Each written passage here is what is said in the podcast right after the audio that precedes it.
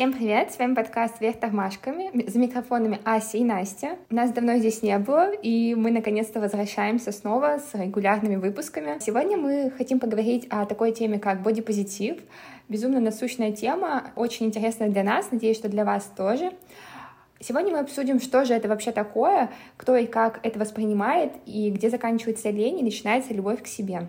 Вообще с этой темой связано очень много стереотипов. Одним, наверное, самым распространенным является худой значит здоровый, так как часто бывают такие ситуации, что люди говорят, аля, вот, тебе нужно похудеть, тебе нужно правильно питаться, больше заниматься своим здоровьем, чтобы быть, там, не знаю, худым, а если ты худой, значит, ты здоровый, значит, у тебя все будет хорошо, но на самом деле люди ведь не знают, какие у вас отношения со своим организмом, как вы себя чувствуете, и чаще всего это просто какие-то советы, которые никак не основаны на реальной ситуации, вот, и поэтому не всегда можно сказать, что худой значит здоровый, и мы как раз об этом поговорим позже. Также, наверное, можно сказать про продвижение неопрятного внешнего вида, то, что это тоже такой достаточно распространенный стереотип, когда люди думают, что бодипозитив, он как раз-таки про это. А если человек за бодипозитив, то он априори является с неопрятным каким-то внешним видом, так как он за такой образ. Да, наверное, человек пытается оправдать себя тем, что вот, я за бодипозитив, поэтому я могу там не соблюдать базовую гигиену. Ну, это вообще двойная, получается, сторона такая, потому что есть люди, которые как раз-таки показывают и оправдывают а, свой неопрятный внешний вид а, бодипозитивом, и есть другие люди, которые как раз-таки это и воспринимают, то, что бодипозитив это вот является этим. Но при этом они не рассматривают э, бодипозитив с разных сторон и не видят его как раз-таки другой вот стороны. Да, кстати, вот тут я абсолютно согласна. Ну и, наверное, еще один стереотип, такой тоже достаточно популярный, это страх возрастных изменений, когда люди боятся, что у них изменится внешний вид с возрастом, они пытаются как-то это избежать. Ну, прибегают к косметологии, например, еще. Mm. Ну, морщины там, может быть, или, например, седые волосы. Да, и люди, получается, хотят исправить это с помощью медицины, с помощью каких-то лекарственных препаратов. Вот. И, естественно, это все натуральный процесс, но вот как-то в обществе у нас с этим не принято мириться, не принято с этим жить, поэтому возникает достаточно много проблем. Угу. Ну, начать, наверное, стоит наш подкаст с определения, чтобы у всех у нас было общее представление, о чем мы сегодня говорим. Бодипозитив — это протестное движение, которое основано на убеждении, что люди должны иметь позитивное представление о своих телах и принимать их так же, как и тела других людей. И бодипозитив, он не только про полноту, он и про шрамы на теле, и про пигменты кожи, про все, что не подходит по стандарты, и про все, что люди могут осуждать и не принимать. Ну, также, наверное, сюда можно отнести все, что человек делает со своим телом и что осуждается как раз нашим обществом. Это может быть пирсинг, татуировки, дреды, то есть все нестандартное, что, мне кажется, делается по желанию людей как-то изменить, внести какие-то изменения в внешний, внешний вид. И это есть не у всех, из-за этого многие это не могут принять и думают, как этот человек может под себе такое сделать, если бы, например, я себе такое не сделал. Да.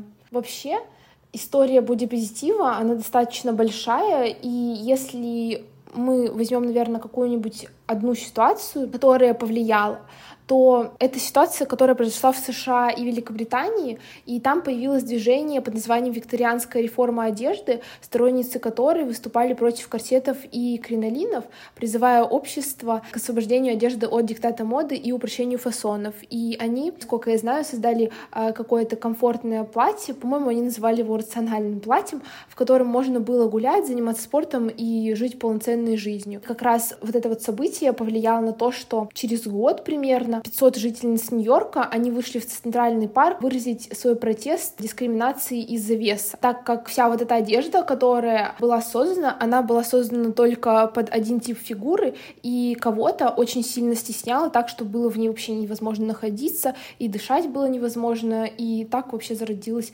движение за принятие полноты и за принятие вообще любых типов фигуры, чтобы их не подгоняли под один стандарт вот этой вот как раз-таки корсетной одежды. Я, кстати, вообще не представляю, как они ходили в этой одежде, потому что, насколько я знаю, в ней было даже тяжело дышать. Да, что люди там падали в обморок. Я, кстати, вот как раз по поводу с тем, что люди падали в обморок, ну, женщины, слышала, что они носят с собой веер как раз для того, чтобы им было менее жарко, чтобы им не становилось еще более душно, вот как раз из-за того, что их сдавливает Ну, из-за нехватки воздуха, получается. Да. Однако, если мы говорим про современный бодипозитив, то он гораздо шире, так как наряду с полнотой он учит принимать худобу и также любые другие особенности и отличия.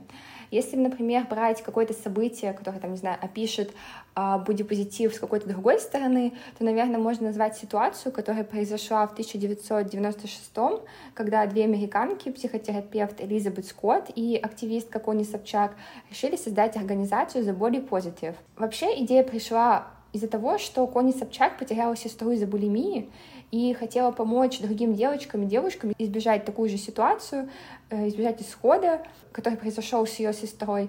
И поэтому она предложила Элизабет Скотт, которая была психотерапевтом и специализирующимся на РПП, создать некоммерческую организацию и как раз вот заниматься такой деятельностью. Целью данной организации было развить сообщество, предлагающее свободу от тисков общественного мнения, заставляющего людей постоянно бороться с собственным телом. Они выступали в школах и как раз и колледжах, рассказывая о любви к себе и принятии своего тела. На данный момент у них есть свой сайт, ссылку на который мы оставим в описании. Там вы можете знакомиться с данной организацией. Но также в истории бодипозитива было множество противоречивых моментов. Например, Тесс Хольдей э, произвела фурор в 2015 году, став самой крупной супермоделью в мире. Она работала вообще с известными брендами и, насколько я знаю, до сих пор работает. При публикации ее фотографии на обложке Cosmopolitan она подверглась широкой критике за то, что на ней изображена женщина с болезненной полнотой. И это как раз-таки и вызвало резонанс, так как в подтексте журнала люди видели не только принятие тела с избыточным весом, но и его пропаганду как э, чего-то априори здорового. Хотя эта ситуация и подверглась широкой критике, но все же она помогла тем, что компании начали развивать инклюзивность. Например, э, многие компании, там, не знаю, у себя в интернет-магазине показывают реалистичные картинки без идеально отретушированных фотографий, и это, наверное, уже какой-то э, успех э, в нашем обществе, потому что если столько лет это все не принималось, всегда это было чем-то неправильным, чем-то некрасивым, то сейчас как раз люди уже начинают смотреть на внешность какой-то другой стороны. И мне кажется, вот из-за этого они начинают принимать свои особенности как раз-таки. Ну, то есть, да, люди смотрят такие, то есть вот так тоже это считается красивым, и уже, получается, стандарт — это более такое широкое понятие, и не нужно вписываться, там, не знаю, в 90-60-90. И Вообще очень часто как раз навязывание происходит близкими людьми. Когда люди пытаются что-то менять, это не всегда говорится про общество, это может быть очень близко с нами, когда, там, не знаю, тебе родители или близкие друзья, или, там, не знаю, одноклассники могут сказать, что вот, там, не знаю, ты выглядишь как-то не так, и как раз в такие моменты все девушки как-то начинают загоняться, даже если их все в себе устраивало, то они начинают искать видеть, точнее, какие-то свои недостатки, пытаться это исправить, а если у них нет возможности как-то это исправить, то просто живут с огромным количеством комплексов, что, конечно, ухудшает жизнь и делает ее менее, так сказать, яркой, менее приятной. Угу. А бывает такое, что люди еще сталкиваются с тем, что они не могут себе это исправить. И, ну, бывает же, например, какие-то пигментные пятна на теле, и это вообще же никак не исправить, наверное. Ну и получается, тогда человек испытывает все комплексы, и так как он ничего с этим сделать не может, ну, вообще, наверное, с пигментными пятнами может что-то сделать, но это, мне кажется, очень проблематично, и вообще какая-то такая нераспространенная процедура у нас Потому да, что согласна. это не просто там, если тебе не нравится э, цвет волос, пошел их и перекрасил, а тут уже что-то такое более серьезное, и мне кажется, даже какие-то риски по здоровью будут. Ну да, не каждый на такое пойдет. Да. И тогда приходится либо принимать себя, либо ходить и жить с этим комплексом. И то этот комплекс навязанный, потому что у нас же, по идее, даже сейчас модели есть э, с какими-то такими пигментными пятнами, и как раз-таки у нас сейчас все равно общество продвигается плане принятия какими-то хотя бы маленькими шажочками и принимает э, других людей с особенностями. И мне кажется, вот эта ситуация как раз-таки с ТС Холидей помогает из чего-то какого-то такого радикального перейти в золотую середину. И вообще мне кажется, что у нас общество скорее так и воспринимает что-то из золотой середины, что сначала что-то должно произойти радикальное, что должно э, произойти какой-то фурор, и потом уже это переходит в какую-то золотую середину, и общество это уже принимает больше как норму. И так, мне кажется, и у нас больше начали принимать людей с особенностями. Ну да, конечно, когда мы начинаем показывать, смотрите, как можно, и люди такие, вау, шок, просто ужас. И они начинают двигаться из своей вот этой позиции, что такого вообще нельзя принимать и делать как раз какие-то движения. Если возвращаться к этой обложке журнала, которую многие критиковали, ну вот правда, если тебе что-то не нравится, просто не смотри, не покупай себе этот журнал, и, не знаю, это очень странно, правда. Это как люди, которые в комментариях пишут плохие э, какие-то слова, учитывая, что вы можете просто пролистать пост, вы можете его не смотреть. Нет, я остановлюсь, я что-нибудь напишу, выкину все свой вот этот яд тебе в комментарий и уйду дальше. Просто замечательно. Да, я согласна полностью. Еще я вспомнила такую историю. Она произошла в 2017 году э, с компанией Аэрофлот компания Аэрофлот начала ранжировать зарплату по размеру одежды и по расчетам экспертов Аэрофлота каждый сверхнормативный килограмм массы тела бортпроводника увеличивает расходы компании и на какую-то там сумму в год. И к числу оснований для определения к фигурам бортпроводников определенных требований в Аэрофлоте относят также и предпочтения пассажиров, большинство которых хотят видеть более стройных, более молодых стюардесс. Ну, конечно, в 2018 году, когда этот э, приказ вошел в силу, работники работники подали в суд, и им вернули какую-то часть потерянных денег. И вот как раз у меня недавно была ситуация, я летела в самолете, и там как раз подошла стюардесса и начала рассказывать о безопасности в самолете. И она была как раз не принятых всеми там параметрами стюардесс, и когда она начала уходить, мужчина, который сидел от меня через одно сиденье, посмотрел на эту женщину, повернулся к людям, с которыми он летел, и сказал, а что, э, худые стюардессы уже закончились? И я просто в этот момент такая думаю, вау, я думаю, что эти люди, которые настолько не понимают других людей, находятся от меня вообще далеко, что я не живу в этом окружении, то есть я, правда, редко сталкиваюсь с каким-то таким буллингом, можно так сказать. И я прям не думала, что все еще это настолько популярно, что вот я могу с этим встретиться аж в самолете. Настолько там, близко да. к тебе. Меня это прям безумно удивило, потому что, ну, а какая разница, и слава богу, что этот мужчина хотя бы не додумался сказать это в лицо. Я прям в шоке. Да, и вообще, э, вот как раз если мы говорим про вот эти все истории, хоть они и влияют на какой-то сдвиг в обществе, но все равно это не настолько радикально и не настолько явно, насколько бы хотелось, потому что даже сейчас в современном обществе, если, например, говорить про моделей в 2022 году, то обложки журнала все еще выпускают с неотфотошопленными лицами и фигурами, их все равно публикуют в разделе с необычной внешностью и чем-то подобным. И часть осуждения на, их, на них все равно обрушивается, после чего э, часто они прибегают к пластическим операциям. И также в современном обществе все еще сохранился страх возрастных изменений, э, выпадения там волос, седина, лысина, морщины. Ну, у нас вообще в обществе стареть как бы не принято, по идее. Да, и поэтому люди очень часто прибегают к каким-то лекарствам, ботоксу и подобным вещам, которые как-то помогают устранить этот естественный процесс, что меня удивляет, правда. И вообще, почему многие люди так агрессивно высказываются против бодипозитива, на это тоже есть свои причины. А, наверное, главной из которых является то, что у нас в обществе не принято вот как раз вот эта вот золотая середина. А, люди склоняются в частности, по большей части к одной определенной точке зрения. Например, когда человек выбирает либо заниматься спортом, или там в зале и убиваться в нем, либо вообще не заниматься. То есть у нас как-то не принята вот эта вот известная фраза «лучше сделать плохо, чем вообще не сделать». И как раз второй причиной является бодипозитив с агрессией. Многие люди, опять-таки, не склонны принимать чужую точку зрения не готовы вообще э, осознавать, что у кого-то она может отличаться. Из-за этого, например, люди, которые говорят про бодипозитив, они очень часто не готовы видеть людей, которые не согласны с ними на сто процентов, которые, например, не хотят жить в реалиях бодипозитива, которые не хотят его принимать, и они очень агрессивно пытаются донести людям типа свою позицию, свои ценности, из-за чего многие люди как раз даже слышать не хотят про бодипозитив, потому что боятся, что их там будут убеждать и душить их своей там позицией. Даже мне кажется, еще перекладывание какой-то ответственности тоже можно отнести к почему люди могут как-то не принимать этот бодипозитив. Просто человек не ухаживает за собой и может на это ссылаться. А, какие-то даже вот э, гигиена, например, человека, и все. И он говорит, вот я за бодипозитив, поэтому вот так вот. Могу не мыться сегодня вообще неделю больше.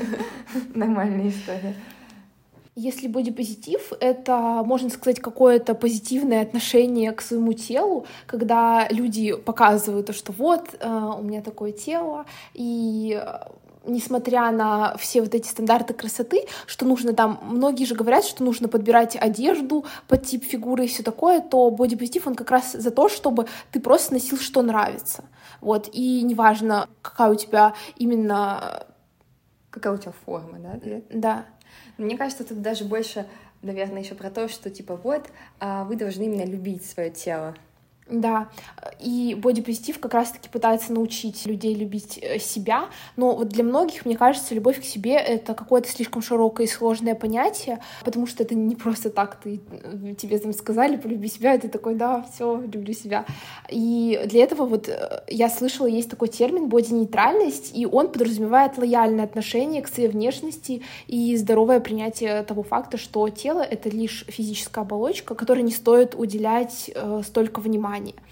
Да, и тут получается, что если фэтшейминг и бодипозитив являются разными формами одержимости телом, то боди-нейтральность призывает отказаться от зацикленности на фигуре. Так как никто не обязан любить свое тело и быть им довольным 24 на 7, и понятно, что мы все имеем право чувствовать себя плохо, там неуверенно, хотеть похудеть или накачаться, но не обязательно делать из этого проблему а, в том формате, не нужно делать это центром внимания и думать, что на теле заканчивается все. Если вот, там, не знаю, что-то не получается в теле так, как ты хочешь, что, я не знаю, все, значит, что-то не у тебя жизнь под откос пошла. Ну, многие, кстати, говорят, что а, я вот пока не похудею, пока вот у меня не будет конкретно какой-то фигуры, тогда и жизни не будет. Короче, когда похудею, тогда я куплю джинсы, когда похудею, тогда в отпуск поеду и все такое. И получается, что некоторые вот как раз-таки на этом крест ставят и как раз зацикливаются на фигуре, что фигура — это прямо центр внимания. Ну, или вообще просто даже не фигура, а вот просто внешность какая-то.